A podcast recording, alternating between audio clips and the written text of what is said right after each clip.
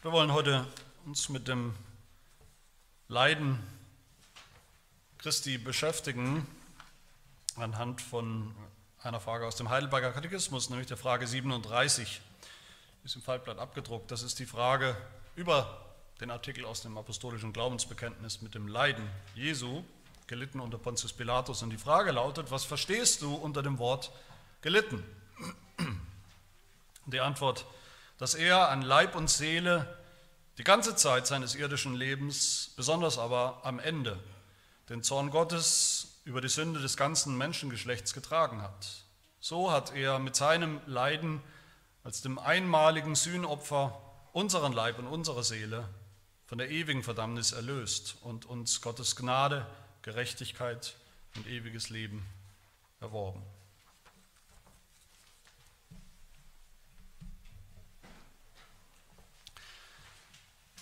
Ich weiß nicht, ob ihr das wisst, wenn nicht, dann sage ich es euch und äh, es ist vielleicht ein etwas raues Erwachen, wenn man das zum ersten Mal erkennt als Christ, wie sehr Gottes Eigenschaften in einer Krise, Krise stecken heutzutage. Gott, wie er ist, Gott, wie sein Wesen ist, könnte sagen, Gott selber steckt in einer Art Identitätskrise.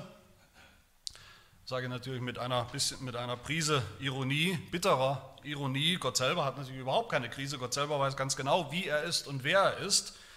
Gott lacht sich ins Fäustchen, wenn wir seine Eigenschaften umdefinieren und ummünzen oder er rauft sich die Haare, biblisch gesprochen, wenn er welche hätte und wenn er solche Emotionen hätte.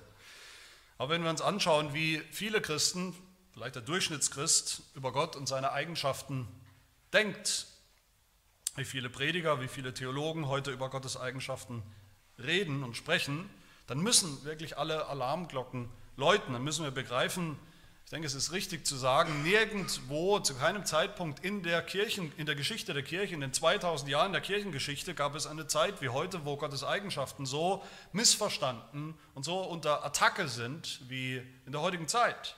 Und ich meine damit jetzt nicht die Eigenschaften Gottes, wie sie von der Welt jetzt in Frage, von Ungläubigen in Frage gestellt werden. Ich meine damit in unserem eigenen Haus, in der Kirche angetrieben von Theologen, von Pastoren und auch von ganz normalen Christen, die das einfach hinterfragen. Die Krise, was Gottes Eigenschaften angeht, die ist getrieben einerseits wie irgendwie immer von liberaler Theologie, liberalen Theologen, die üblichen Verdächtigen, die machen sich natürlich immer, wie immer, auch hier machen sie sich einen Gott im Ebenbild des Menschen, mehr oder weniger. Das ist die Absicht von liberaler Theologie. Ein Gott, den man versteht, einen Gott, dem man eben nahe sein kann, ein Gott, der nicht so kompliziert ist, der nicht so komplex ist, schon gar nicht transzendent ist, also gar nicht viel anders ist im Grunde als wir Menschen, der nichts tut, was wir nicht verstehen, der sich benimmt wie ein guter Mensch, vielleicht wie der beste Mensch. Die wollen einen zugänglicheren Gott, einen, der uns ähnlicher ist. Viel schlimmer ist aber, das, das wissen wir wahrscheinlich, dass aus dieser Ecke immer Gefahr droht. Aber viel schlimmer ist, denke ich, diese Krise von Gottes Eigenschaften ist auch angetrieben von sogenannten Bibeltreuen, Bibeltreuen Theologen und Christen, Evangelikalen, die jede Form von Tradition ablehnen und über den Haufen werfen. Wo der christliche Glaube, hat man den Eindruck, jedes Jahr neu entdeckt wird neu erfunden wird und die deshalb überhaupt keine Schwierigkeiten, überhaupt keine Hemmung haben, klassische Formulierungen von Gottes Wesen, von Gottes Eigenschaften einfach über Bord zu werfen. Ja, man muss ja biblisch sein, man muss vor allem biblisch sein, nicht traditionell, das ist alles Blödsinn, nur die Bibel und wir zeigen euch jetzt nach 2000 Jahren endlich mal, wie die Bibel richtig zu verstehen ist, wie das richtig ist mit den Eigenschaften Gottes.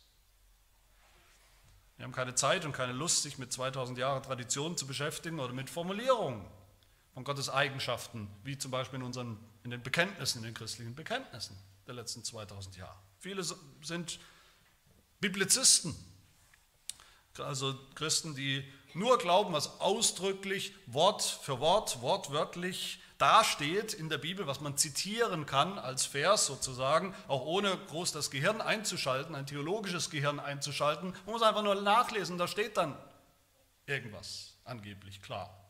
Und die denken, sie wären sozusagen die ersten wirklich biblischen Christen.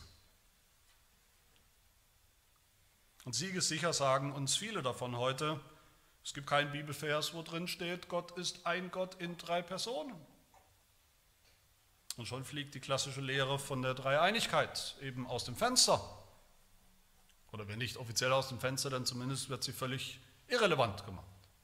Manche sagen, Jesus hat nie behauptet, in, nirgendwo in der Bibel hat Jesus jemals behauptet, ich bin Gott. Auch diesen Vers gibt es nicht, also ist es vielleicht oder ist es vielleicht auch eben nicht. Wir sagen, es gibt keinen Vers, wo drin steht, Gott ist unveränderlich. Das ist eine philosophische, griechisch-philosophische Erfindung. Und so ist es viele Eigenschaften von Gott, die die Kirche 2000 Jahre lang bekannt hat und geglaubt hat, als etwas, was in der Bibel steht, was biblisch ist. Die Standard waren, biblischer Standard waren, stecken heute in einer Krise. Viele Eigenschaften. Dass Gott einfach ist, ungeteilt ist, ist aus dem Fenster. Dass Gott ewig ist, im Sinne von außerhalb unserer Zeit, auch aus dem Fenster. Weil viele sagen uns, das wäre ja ein völlig ferner, abstrakter Gott, wenn der keine Uhr trägt wie wir und nicht nach derselben Zeit tickt wie wir. Dass Gott nicht abhängig ist von irgendwas anderem für seine Existenz, dass er nichts und niemanden braucht, dass er aus sich selbst heraus immer schon ist, wer er ist und wie er ist, auch aus dem Fenster. Viele sagen, Gott braucht uns doch irgendwie auch, um unser Gott zu sein, braucht er doch ein Gegenüber. Er braucht doch irgendwie auch uns Menschen. Er braucht irgendwo die ganze Schöpfung. Sonst hat er sie nicht gemacht. Und eine von diesen klassischen, wichtigen, christlichen, zutiefst christlichen Lehren, die auch aus dem Fenster geflogen ist, ist die Lehre, dass Gott nicht leidet. Dass Gott überhaupt nicht leiden kann. Viele sagen und denken auch hier heute, was wäre das für ein Gott? Was wäre denn das für ein Gott, der nicht, der nicht eintauchen kann, intim sozusagen, in unser Leid, der es nicht selber am eigenen Leib erspüren und erleben und erleiden kann, der könnte doch auch nichts tun für uns, der kann uns nicht helfen. Das ist nicht attraktiv, so ein Gott. Mein Lieben, als, nur als ein oder ein kurzer Beweis dafür, dass das so ist, dass diese Eigenschaft, dass Gott nicht leiden kann, dass das längst in der Krise steckt, braucht man nur heute, gerade besonders heute am Karfreitag, sich einige Predigten anzuhören, wie sie gepredigt, gehalten werden auf den Kanzeln in unserem Land, in den Landeskirchen oder auch in, wie gesagt, den sogenannten bibeltreuen Freikirchen. Da wird gerade am Karfreitag so viel Mist verzapft, so viel Mist gepredigt, um Karfreitag und das Kreuz und das Leiden irgendwie wieder relevant zu machen für uns heute. Da werden Predigten gehalten, noch und nöcher, mit einer ganz klaren Botschaft, nämlich der Botschaft, dass Gott höchstpersönlich selbst mit uns leidet, dass er leidet wie ein Hund mit uns, dass er genauso leidet wie wir, dass Gott gelitten hat am Kreuz, dass Gott so weit geht, dass er selber gestorben ist, dass er seine eigene Existenz aufs Spiel gesetzt hat. Für uns. Gott soll unveränderlich sein, fragen sich viele, aber Jesus ist doch Gott. Als Gott Mensch geworden ist, da hat er sich doch verändert, logischerweise von Gott zu Mensch verändert, oder nicht? Und als Mensch tut er seither, was wir eben auch alle tun, uns verändern, Schwäche empfinden, leiden, sterben. In Jesus hat doch Gott gelitten, sagen viele. Also ist Gott nicht mehr unveränderlich. Und das ist so reizvoll anscheinend für viele, viele Christen so attraktiv für viele von heute. Es wird schön verpackt dann, mit vielen Emotionen verpackt und viele schlucken das auch als irgendwo biblisch. Aber meine Lieben, das ist absolut nicht die biblische, klassische, christliche Sicht von Gott. Und es ist wieder mal so ein Fall, wo, wo Theologie, also wie wir über Gott selbst, über Gott an sich denken, wie das unmittelbar Folgen hat für das Evangelium. Und zwar schlimme Folgen hat für das Evangelium. Es geht ja nicht um irgendein ein Spezialthema, ein Hobbythema von ein paar Theologen. Hier fliegt wirklich das Evangelium aus dem Fenster. Heute geht es um die Lehre vom Leiden Jesu, dass er wirklich gelitten hat, stellvertretend für uns Sünder, unser Leid auf sich genommen hat, um uns zu erlösen. Das ist natürlich das Thema von Karfreitag.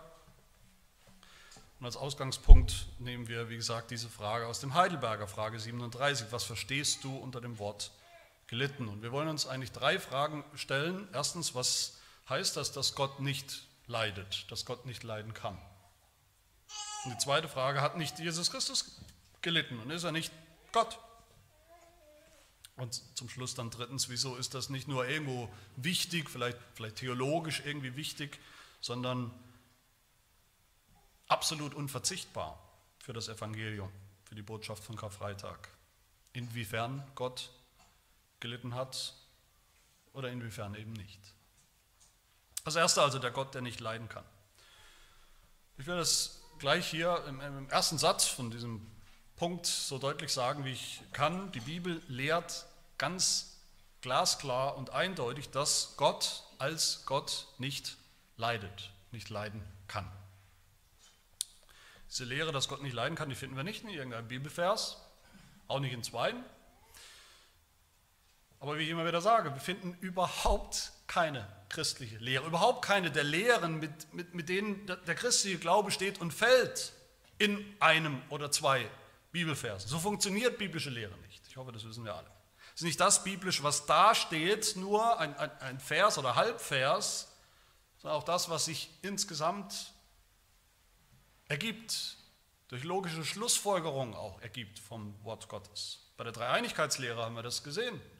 Hoffe ich zumindest, dass wir es gesehen haben, wie die Bibel sagt, der Vater ist Gott, der Sohn ist Gott, der Heilige Geist ist Gott, und wie die Bibel an ganz anderer Stelle dann sagt und lehrt, Gott ist einer. Auch wenn da nirgendwo steht in der ganzen Bibel nicht, dass es einen Gott gibt in drei Personen. Das ist biblische Lehre. Das ist so biblisch sogar, wie wir gesehen haben, dass man gar kein Christ sein kann, sich nicht Christ nennen kann, wenn man das nicht glaubt und bekennt. Und so ist es mit jeder anderen biblischen Lehre. Und so auch mit dieser Lehre, dass Gott nicht leidet. Diese Lehre leitet sich ab von anderen klaren Lehren der Schrift. Gott ist ewig, bekennen wir. Das ist auch eine Eigenschaft von Gott, aber ewig ist nur das, was sich nicht verändert, verändern kann. Ein Gott, der sich verändert, ist per Definition nicht ewig. Gott ist unwandelbar, er ist unveränderlich. Da passiert nichts in Gottes Wesen an Veränderung. Jede Veränderung, das wissen wir alle, jede Veränderung ist was? Eine Veränderung ist entweder eine Veränderung zum Besseren oder eben eine Veränderung zum Schlechteren. Aber Gott ist vollkommen. Was vollkommen ist, kann sie nicht verbessern. Was vollkommen ist, kann sie nicht verschlechtern, sonst war es nicht vollkommen. Das leitet sich auch schon ab vom Namen Gottes, den wir auch uns angeschaut haben. Ich bin der ich bin. So stellt sich Gott vor im Wort Gottes. Das ist seine absolute Beständigkeit in seinem Wesen, wie er ist. Ewig, unveränderlich. Eins mit sich selbst, immer identisch, immer gleich. Er wandelt sich nicht. All das führt dazu, dass Gott nicht leiden kann. Manchmal sagen wir das anders, mit anderen Worten, wir sagen, Gott hat keine Leidenschaften. Das meint nicht so sehr, dass Gott nicht leidenschaftlich ist. Ganz im Gegenteil, alles, was Gott tut, tut er sehr leidenschaftlich, tut er mit, mit voller Kraft, sozusagen, mit höchster Kraft, mit höchster Perfektion, mit höchster Aktivität. Gott ist nicht leidenschaftlich in dem Sinn, dass er nicht einfach rausplatzt, im Zorn vielleicht, spontan oder im Überschwang der Gefühle, das stimmt auch, aber das ist auch nicht das, was wir eigentlich meinen hier mit Leidenschaften. Gott hat keine Leidenschaften, da meinen wir eher Leidenschaft im in, in der älteren Bedeutung dieses Wortes, dass Gott nicht in Mitleidenschaft gezogen wird. Das meinen wir damit. Er wird nicht in Mitleidenschaft gezogen durch irgendwas, was passiert. Er, hat kein, er erlebt keine Schmerzen plötzlich, wird ihm ein Schmerz zugefügt. Keine plötzliche, spontane Freude, keine Überraschung, negativ wie positiv. Durch irgendetwas, was wir tun oder irgendwas, was in der Welt passiert. Gott passiert überhaupt nichts. Ihm passiert nichts. Gott macht nichts mit. Gott macht nichts durch. Gott muss sich nicht an irgendwelche Verhältnisse anpassen. Er reagiert niemals. Gott widerfährt nichts. Er hat auch kein Mitleid, wie wir das verstehen. Mitleid. Mitleid bedeutet, dass man mit einem anderen zusammen leidet, weil man seine Situation, sein Leid seine Schmerzen unerträglich und, und, und, und falsch findet und gern was daran ändern würde, wenn man könnte. Im strengen Sinn gibt es nichts, was Gott bewegt, emotional. Schon gar nicht wir. Gott wird nicht bewegt von uns, von unserem Schicksal, von unserem Leid, von unseren Wünschen. Gott wird nicht bewegt. Gott ist der Beweger. Er bewegt alles. Gott erleidet keine Veränderung. Er reagiert nicht. Er schaut sich nicht eine Situation an, unser Leben an, die Welt an, sammelt nicht die Fakten sozusagen und reagiert dann, wie es, wie es eben angemessen und am besten ist. Gott agiert immer. Vollkommen. Von Ewigkeit her. All das meinen wir mit dieser Lehre, dass Gott nicht leidet, nicht leiden kann, nichts erleiden kann. Wenn Gott leiden könnte, müssen wir mal drüber nachdenken. Wer leiden kann, dem kann man was antun. Den kann man verletzen. Dem kann man was wegnehmen. Leiden bedeutet Schwäche. Nur wer unvollkommen ist, kann leiden. Nur was zerbrechlich ist, kann leiden. In der Schöpfung zum Beispiel. Nur was vergänglich ist, kann leiden. Zacharias Usinus, ein Name, der uns allen bekannt sein sollte, der Hauptverfasser vom Heidelberger Katechismus, natürlich auch von dieser Frage 37, der sagt in seinem Kommentar dazu, zu dieser Frage, ob Gott leiden kann, sagt er, ich zitiere ihn, das göttliche Wesen ist unveränderlich, kann nicht leiden, ist unsterblich, ist Leben in sich selbst und kann deshalb nicht sterben. Das ist sozusagen die klassische Lehre in ein paar Worten, wie sie immer anerkannt war als christliche Lehre von Gott. Natürlich sagen jetzt viele und, und, und vielleicht auch ihr, vielleicht habt ihr das auch gerade im, im Kopf, diese Frage, aber redet nicht die Bibel doch ganz anders von Gott, als ich es jetzt gerade beschrieben habe? Die, sagt nicht die Bibel doch immer wieder, naja, hier sieht man, Gott hat was durchgemacht. Gott reagiert anscheinend, er passt sich an bestimmten Verhältnissen. Er reagiert zornig oder fröhlich. Gott ändert sogar seine Pläne, scheinbar. Er ändert seine Absichten. Gott bereut sogar, sagt die Bibel an dieser oder jener Stelle. Er bereut, dass er dieses oder jenes getan hat. Und er kehrt um, dreht sich um und tut es anders, als er es ursprünglich vorhatte. Gott empfindet scheinbar alles Mögliche mit seinem Volk. Er empfindet mit seinem Volk. Er ist enttäuscht, er ist traurig mit uns, er leidet mit seinem Volk, er leidet mit uns. Und, und unter vielen Schmerzen hat er doch auch seinen eigenen einzigen Sohn gegeben, leiden lassen. Wie können wir da sagen, Gott leidet nicht? Das können wir genauso sagen, das müssen wir genauso sagen, wie wir sagen, dass Gott keine Arme hat, dass Gott keine Augen hat, dass Gott keine Nase hat, aus der heraus es raucht in seinem Zorn, wie Gott keine Flügel hat, dass er keine Kleider trägt, die er sich zerreißen kann im Zorn, wie die Bibel sagt, dass er nicht mal hier, mal dort ist, dass er nicht fragen muss, wo Adam ist eigentlich, dass er nicht wirklich was vergisst oder wirklich an irgendwas erinnert werden muss, dass er nicht irgendwas bereut, dass er nichts Neues lernt oder herausfindet. Keine neuen Informationen. Dass er nicht plötzlich auflodert, aufflammt in Eifersucht. Dass er nicht wirklich plötzlich zornig wird. Und genauso wenig plötzlich anfängt, jemanden zu lieben, den er vorher nicht geliebt hat. All das sind Bilder, all das sind Metaphern, all das ist menschliche Redeweise der Bibel über Gott und über Gottes Wesen, über seine Leidenschaften. Die Bibel ist voll davon natürlich, von dieser Bildersprache. Und jeder Bibelleser, jeder Ausleger weiß das auch, dass es genau das ist. Aber interessanterweise sind viele heute das sehr selektiv. Manche Dinge erkennen sie an als Bildsprache, als Metaphern, aber andere Dinge plötzlich nicht. Wenn es darum geht, dass Gott leidet, dass Gott reagiert auf Situationen, dass er in Mitleidenschaft gezogen wird, dass er sich verändert oder dass er umkehrt, sich anpasst, sich verändert, das nehmen sie plötzlich wortwörtlich und vergessen alles andere, was sie über Gottes Wesen sonst ganz glasklar in der Bibel gelernt haben und gelehrt wird. Alle Rede in der Bibel von Gottes Leiden, Leidenschaften, von Dingen, die Gott widerfahren, in Mitleidenschaft ziehen, sind menschliche Sprache, ist Bildersprache. Aber Bildersprache wofür? Einerseits Bildersprache, um uns zu zeigen, wie schlimm die Sünde ist.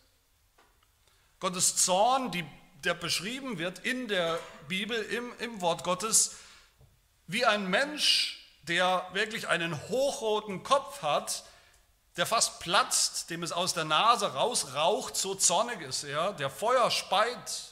Das ist ein Bild für, nicht für Gottes plötzliche, spontane Leidenschaft, sondern für seinen beständigen und ewigen und konstanten und objektiven Hass gegen die Sünde, gegen das Böse, der sich niemals ändert, der aus seinem Wesen kommt. Ist aber auch Bildersprache dafür, dass Gott etwas tut gegen die Sünde. Dass er immer aktiv ist gegen sie, nicht reaktiv, aber eben nicht spontan. Er verändert sich nicht. Er handelt von Ewigkeit her. Diese Bildersprache dürfen wir nicht so verstehen, dass sich irgendwas wirklich ändert in Gott selbst, in Gottes Wesen hin und her. In seinem unveränderlichen Wesen, das nicht leiden, nichts erleiden kann. Immer mehr Christen, wie gesagt, haben, Probleme, haben, haben damit Probleme. Immer mehr namhafte Theologen haben Probleme damit. D.A. Carson zum Beispiel, den man sonst oft und gut lesen kann, er schreibt, ich zitiere ihn, Gottes Liebe ist eine verletzliche Liebe, die Schmerz empfindet. Und er meint damit im, im Kontext, Gottes Liebe ist ein echtes Hin und Her, ein echtes Geben und Nehmen, ein Agieren und Reagieren. Einmal mehr, einmal weniger. Gott fängt an zu lieben in der Zeit. Und all das, das soll Gott menschlich machen. Aber genau das ist ja das Problem, oder nicht? Ein menschlicher, allzu menschlicher Gott ist doch ein Problem. Ich weiß gar nicht, warum das das Ziel sein sollte. J.I. Packer, auch ein sonst meist solider, reformierter Theologe, sagt, zunächst mal sagt er, das klingt gut, Gott erleidet keine Veränderung, keine Situation, durch die er gezwungen ist zu reagieren, sich zu verändern. Aber dann sagt er weiter, aber doch verändert sich Gott, aber eben freiwillig, ganz souverän. Gott bestimmt selbst, wie er sich verändert im Miteinander mit seinen Geschöpfen, wie er auf sie eingeht, mitleidet, erleidet. Er bleibt der Herr, sagt Packer. Bleibt er aber eben nicht. Das ist das Problem. Selbst ein Gott, der sich freiwillig sozusagen in kleinen kontrollierten Dosen verändert, etwas erleidet, in Mitleidenschaft gerät, ist ein Problem, ist nicht mehr der Gott der Bibel.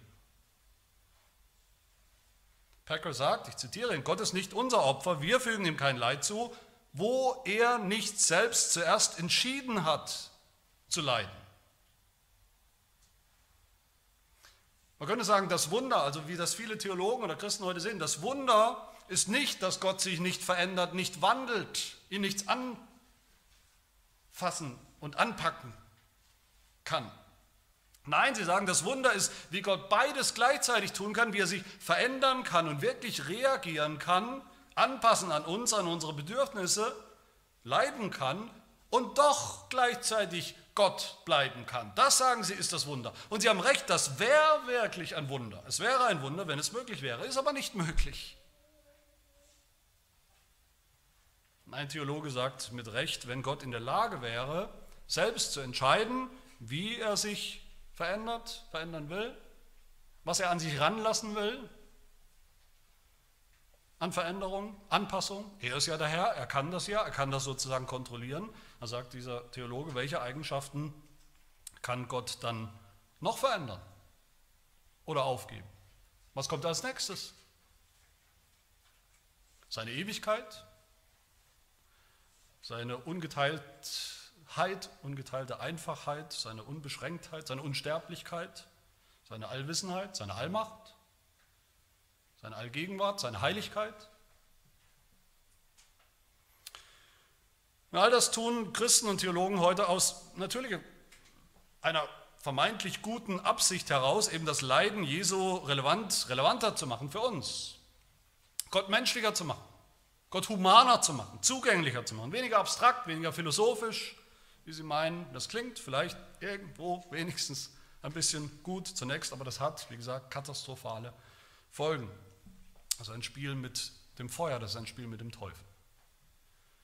Meine Lieben, die Lösung für dieses Problem ist Jesus Christus. Richtig zu verstehen, wer er ist und wie er gelitten hat. Genau, das ist mein zweiter Punkt, der Gottmensch, der gelitten hat. Wer ist denn dieser Er hier? Frage 37 im Heidelberg heißt es Er. Oder die Antwort. Was verstehst du unter dem Wort gelitten? Dass er an Leib und Seele die ganze Zeit seines irdischen Lebens den Zorn Gottes getragen hat. Wer hat gelitten für uns? Wer ist der Er? Das ist unser Herr Jesus Christus. Aber wer genau? Wer genau ist dieser Jesus? Der Heidelberger hat es uns schon gesagt. Er ist der Sohn Gottes. Frage 33 schon. Warum heißt Jesus Christus Gottes Sohn? Die Antwort, weil Christus allein seinem Wesen nach der ewige Sohn Gottes ist.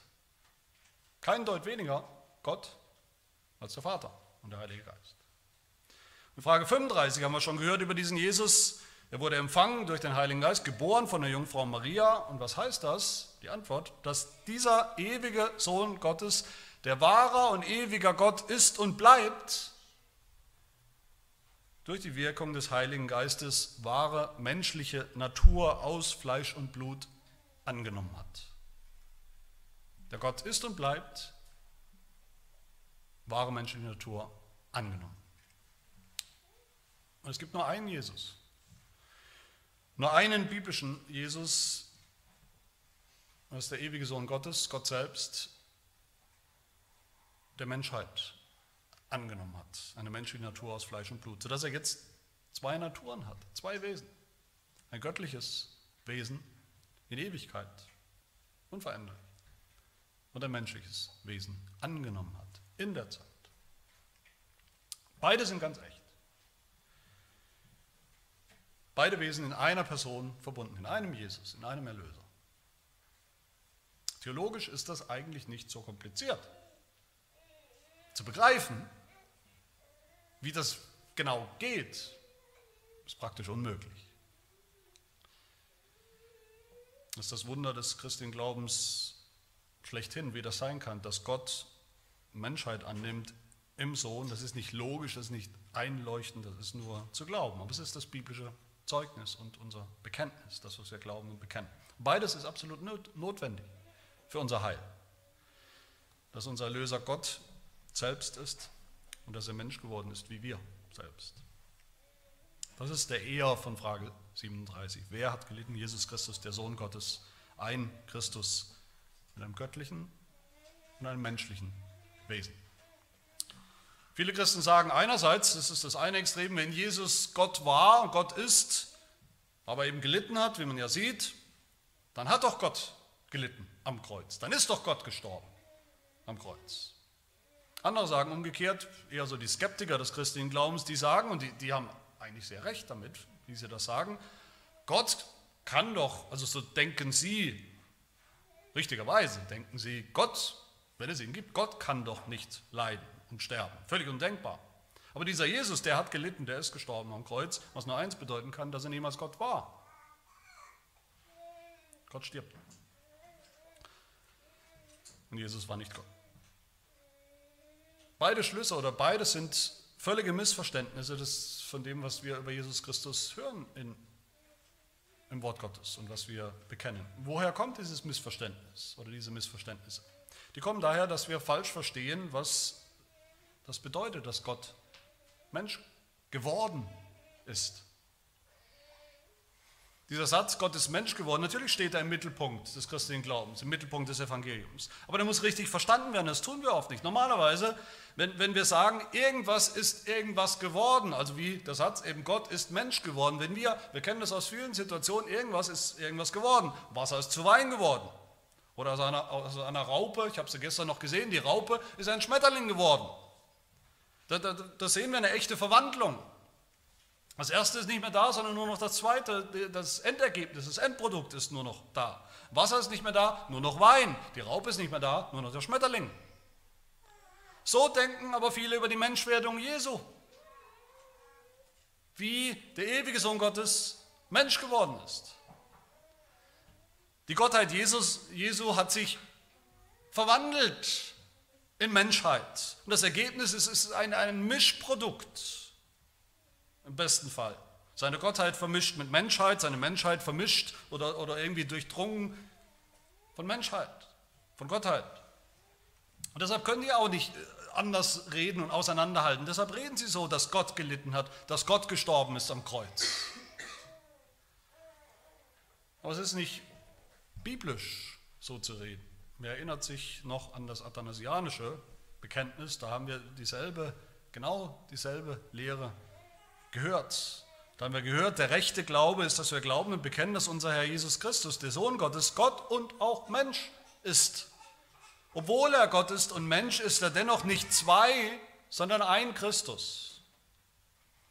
Einer aber ist er nicht durch Verwandlung, da haben wir sogar denselben Begriff, nicht durch Verwandlung seiner Gottheit, wie in einer Metamorphose, wie in einer Raupe zum Schmetterling, nicht Verwandlung der Gottheit in Fleisch, sondern durch Annahme der Menschheit in Gott dazu. Er ist ganz und gar einer, nicht durch Vermischung der Wesen, sondern in der Einheit der Person, der einen Person, Jesus Christus. Und dann sagt das Athanasianum direkt danach, er hat gelitten für unser Heil. Dieser Christus. Als eine Person, ein Erlöser, aber nicht als Gott gelitten, sondern als Mensch. Nicht indem seine Gottheit verwandelt worden ist oder vermischt wurde mit seiner Menschheit, sodass sie nicht mehr zu unterscheiden sind. Der Mensch Jesus hat gelitten unter Pontius Pilatus, ein echter, voller, ganzer Mensch. Meine Lieben, das ist die Kehrseite hier, die auch unfassbar wichtig ist. Wenn wir hier vermischen, haben wir nicht nur ein Problem für Gott, dass wir Gott verändern wollen, ein Gott, die Gottheit Jesu, die leiden oder sogar sterben kann, das ist das erste Problem, das ist schlimm genug. Wir haben auch, die Kehrseite ist, mit dieser Vermischung haben wir auch ein Problem nachher mit dem Menschen Jesus. Der, der ist dann gar kein wahrer, echter, natürlicher, ganzer Mensch mehr, sondern auch irgendwie ein Mischwesen. Und dieses Mischwesen, was, auch immer es sein soll, kann uns nicht helfen. Wir verlieren alles an beiden Enden. Das ganze Evangelium. Die Bibel ist hier eigentlich so klar, wenn man mal diese, dieses Denken hat, auch von unserem Bekenntnis, dann liest man und findet man es überall. Die Bibel, wo sie spricht vom Leiden Jesu, spricht sie vom Menschen Jesus. Nach seiner Menschheit spricht sie. Hebräer 2 zum Beispiel. Wir sehen aber Jesus, der ein wenig niedriger gewesen ist als die Engel. Nicht nach seiner Gottheit, nach seiner Menschheit. Wegen des Todesleidens, schreibt der Hebräerbrief weiter. Er sollte ja durch Gottes Gnade für alle den Tod schmecken, als Mensch. Oder der bekannte, wunderbare Vers aus Hebräer 4 über, über sein Leiden. Denn wir haben nicht einen hohen Priester, der kein Mitleid haben könnte mit unseren Schwachheiten, sondern einer, der in allem versucht worden ist, in ähnlicher Weise wie wir, weil er ein Mensch war wie wir. Als Mensch hat er gelitten am Kreuz mitgelitten für uns, für uns gelitten. Als Mensch hat er auch Mitleid mit uns. Hat er unser Leid auf sich gezogen und genommen. Hat Jesus nicht selber gesagt, Lukas 9, der Sohn des Menschen muss viel leiden und verworfen werden von den Ältesten und den obersten Priestern und Schriftgelehrten und getötet werden, am dritten Tag auferweckt werden.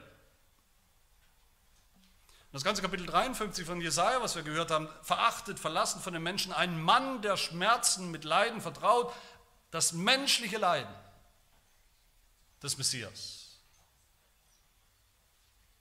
Nicht das Leiden Gottes. Petrus sagt in 1. Petrus 4, da nun Christus für uns im Fleisch gelitten hat, Betonung auf im Fleisch als Mensch. Und die christlichen Bekenntnisse sagen es immer, ganz genauso. Das Bekenntnis von Chalcedon. Jesus war wahrer Gott und wahrer Mensch. Aus Leib und Seele. Immer wieder diese Betonung, ein wahrer Mensch aus Leib und Seele und er hat gelitten an Leib und Seele, also als Mensch. Und das ist genau die Sprache hier von unserem Heidelberger, oder nicht? Dieselbe Sprache. Was verstehst du in dem Wort gelitten? Dass er an Leib und Seele gelitten hat. Als Mensch. Aus Fleisch und Blut mit Leib und Seele. Und so hat er mit seinem Leiden als dem einmaligen Sühnopfer unseren Leib und unsere Seele, unsere Menschheit erlöst. Jesus, der Mensch, hat gelitten, ist gestorben für uns Menschen. Von Mensch zu Mensch. Oder wie die Kirchenväter gesagt haben, was Jesus angenommen hat, seine Menschheit, in der hat er auch gelitten und die hat er auch erlöst. Meine Lieben, das ist beides zum Schluss ungeheure, wichtige, aber ungeheure gute Nachricht für uns. Und damit will ich schließen. Zuerst die gute Nachricht, dass Gott nicht leiden kann. Das ist gute Nachricht. Man, zunächst mal, dass Gott nicht leiden kann, zunächst einmal wahr, biblischen wahr, ob es uns gefällt oder nicht. Gott ist, wie er ist, ob wir das toll finden oder nicht. Aber es ist dann eben auch gute, sogar sehr, sehr gute Nachricht für uns. Gott teilt uns seine Eigenschaften mit in seinem Wort, teilt uns mit, aber nicht als, als reine Information, sondern dass wir uns daran freuen, dass wir uns darüber freuen, dass wir darüber staunen, dass wir das sehen, wie diese Eigenschaften gut sind. Gut für Gott natürlich, aber auch gut für uns. Alle Eigenschaften sind so. Das ist das Tragische, dass so viele Christen diese Lehre über Bord werfen, weil sie nicht mehr erkennen, wie gut das für uns ist, so einen Gott zu haben. Das sehen sie nicht mehr. Sie denken nur an Gott, der im Prinzip ist wie wir, eine verbesserte Version von uns. Nur so einer kann uns wirklich nahe sein. Nur so einer kann uns wirklich helfen und verstehen. Sie wollen Trost im Leid,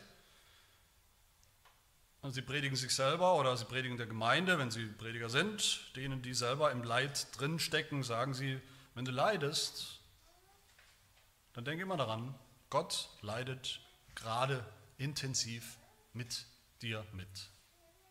Mit deinem bester Freund.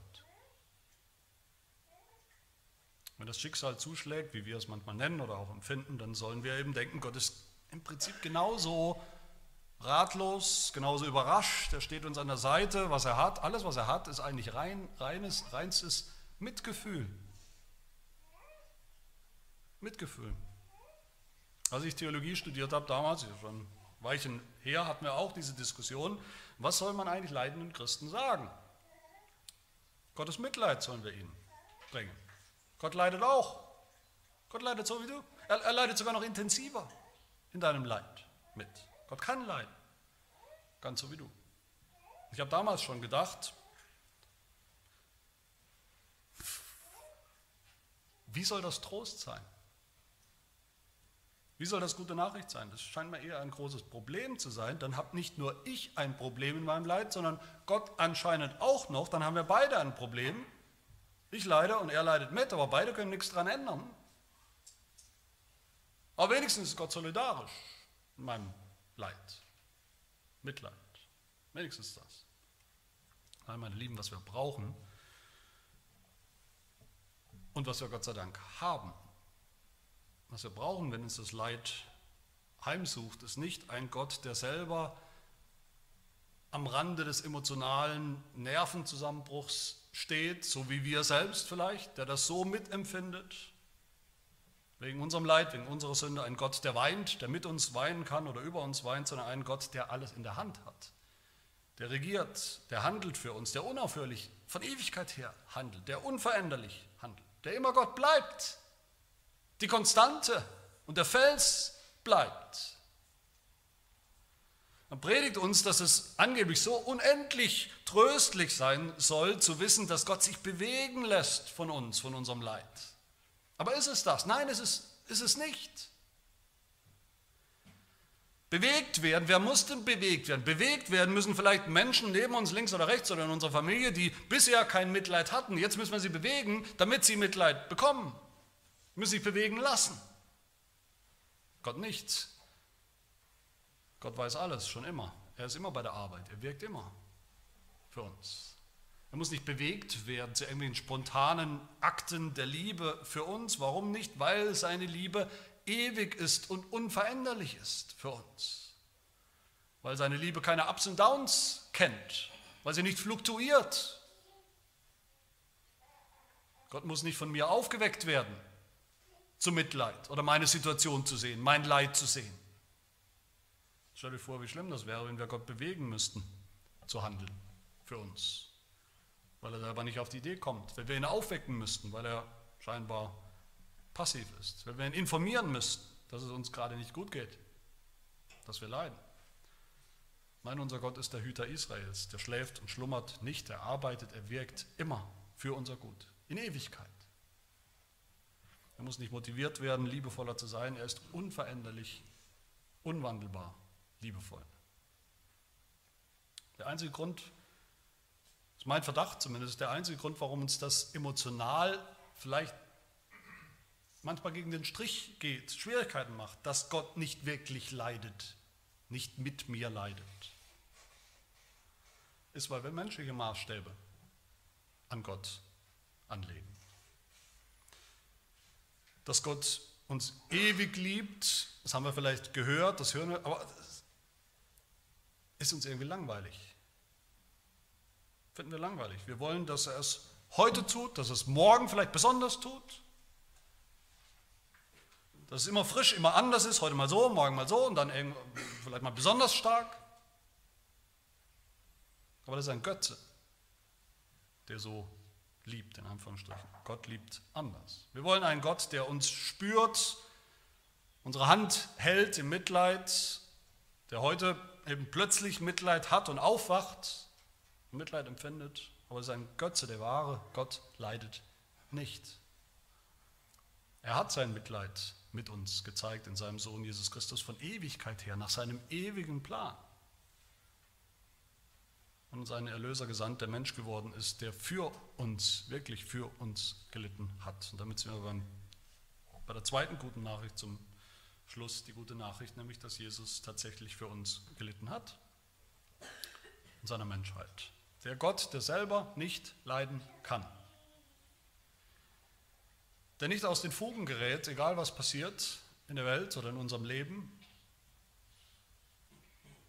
dem nichts widerfährt, den nichts überrascht, den nichts überrumpelt, der souverän über all unserem Leid steht und hinter unserem Leid steht und unter unserem Leid steht und trägt in seiner Vorsehung, dieser selbe Gott hat seinen Sohn gesandt aus der Ewigkeit, ihn gesandt, Mensch zu werden, menschliches Wesen anzunehmen, einen einzigen Erlöser, Jesus Christus. Mensch und Gott in einer Person. Als Gott kann er nicht leiden, aber als Mensch hat er gelitten wie wir, hat er gelitten für uns, an unserer Stelle, den Tod, die Verdammnis, den Fluch, Gottes Zorn. Der Vater hat ihn verlassen, als er am Kreuz hing, als Mensch. Und doch wurde er vom Vater und dem Heiligen Geist nie verlassen nach seiner Gottheit, in seiner Person. Unser Erlöser nicht durch Vermischung der Wesen, wie das Athanasianum uns gesagt hat, erinnert hat, nicht indem wir seine Gottheit vermenschlichen oder seine Menschheit vergöttlichen, sondern die Einheit der Person Jesus Christus. Was wir wirklich brauchen als Sünder, ich denke, ich hoffe, wir wissen das alle, was wir wirklich brauchen als Sünder, die Leiden, echtes Leiden erleben, was wir wirklich brauchen zur Erlösung, ist nicht eine Prise Mitleid, sondern echtes Leid, menschliches Leid, stellvertretend für uns. Und genau das hat Jesus Christus getan am Kreuz. Sein Leid stellvertretend als Mensch. Aber liebe Gemeinde, sein Leid, das Leid Jesu am Kreuz als Mensch, wäre nicht das Evangelium, wenn es nicht verbunden wäre, sein menschliches Wesen mit seiner ganzen göttlichen Person. Nur eine göttliche Person kann den Tod überwinden. Auferstehen, neues Leben an sich nehmen neues Leben schenken.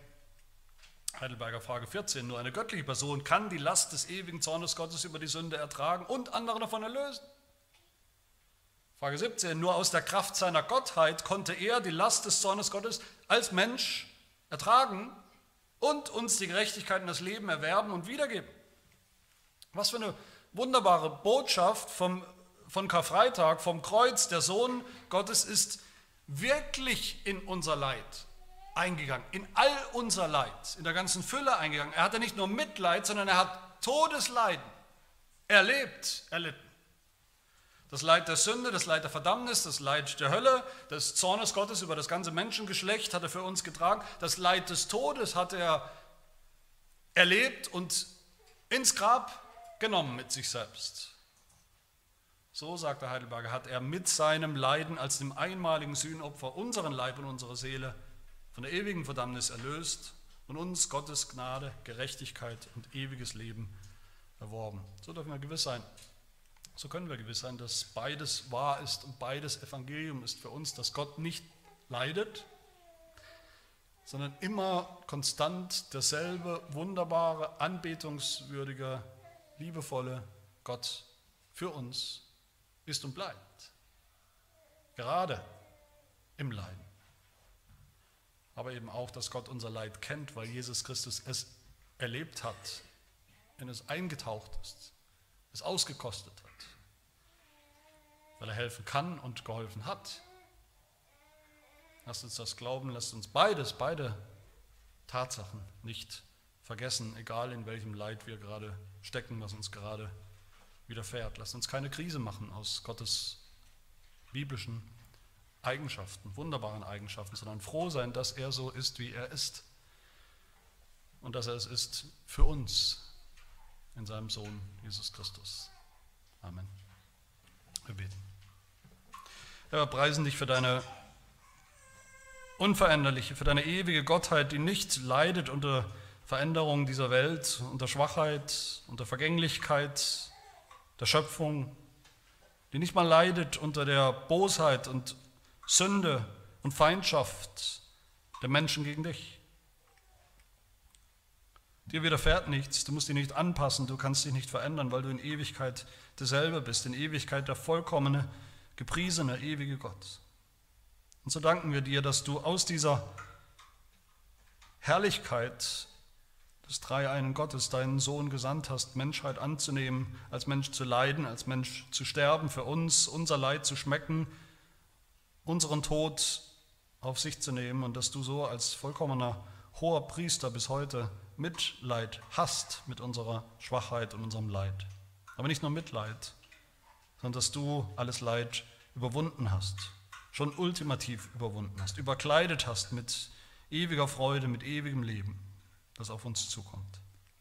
Also lass uns im Kreuz unseren Tod erkennen, den Tod der Sünde und der Verdammnis, den Tod des Todes.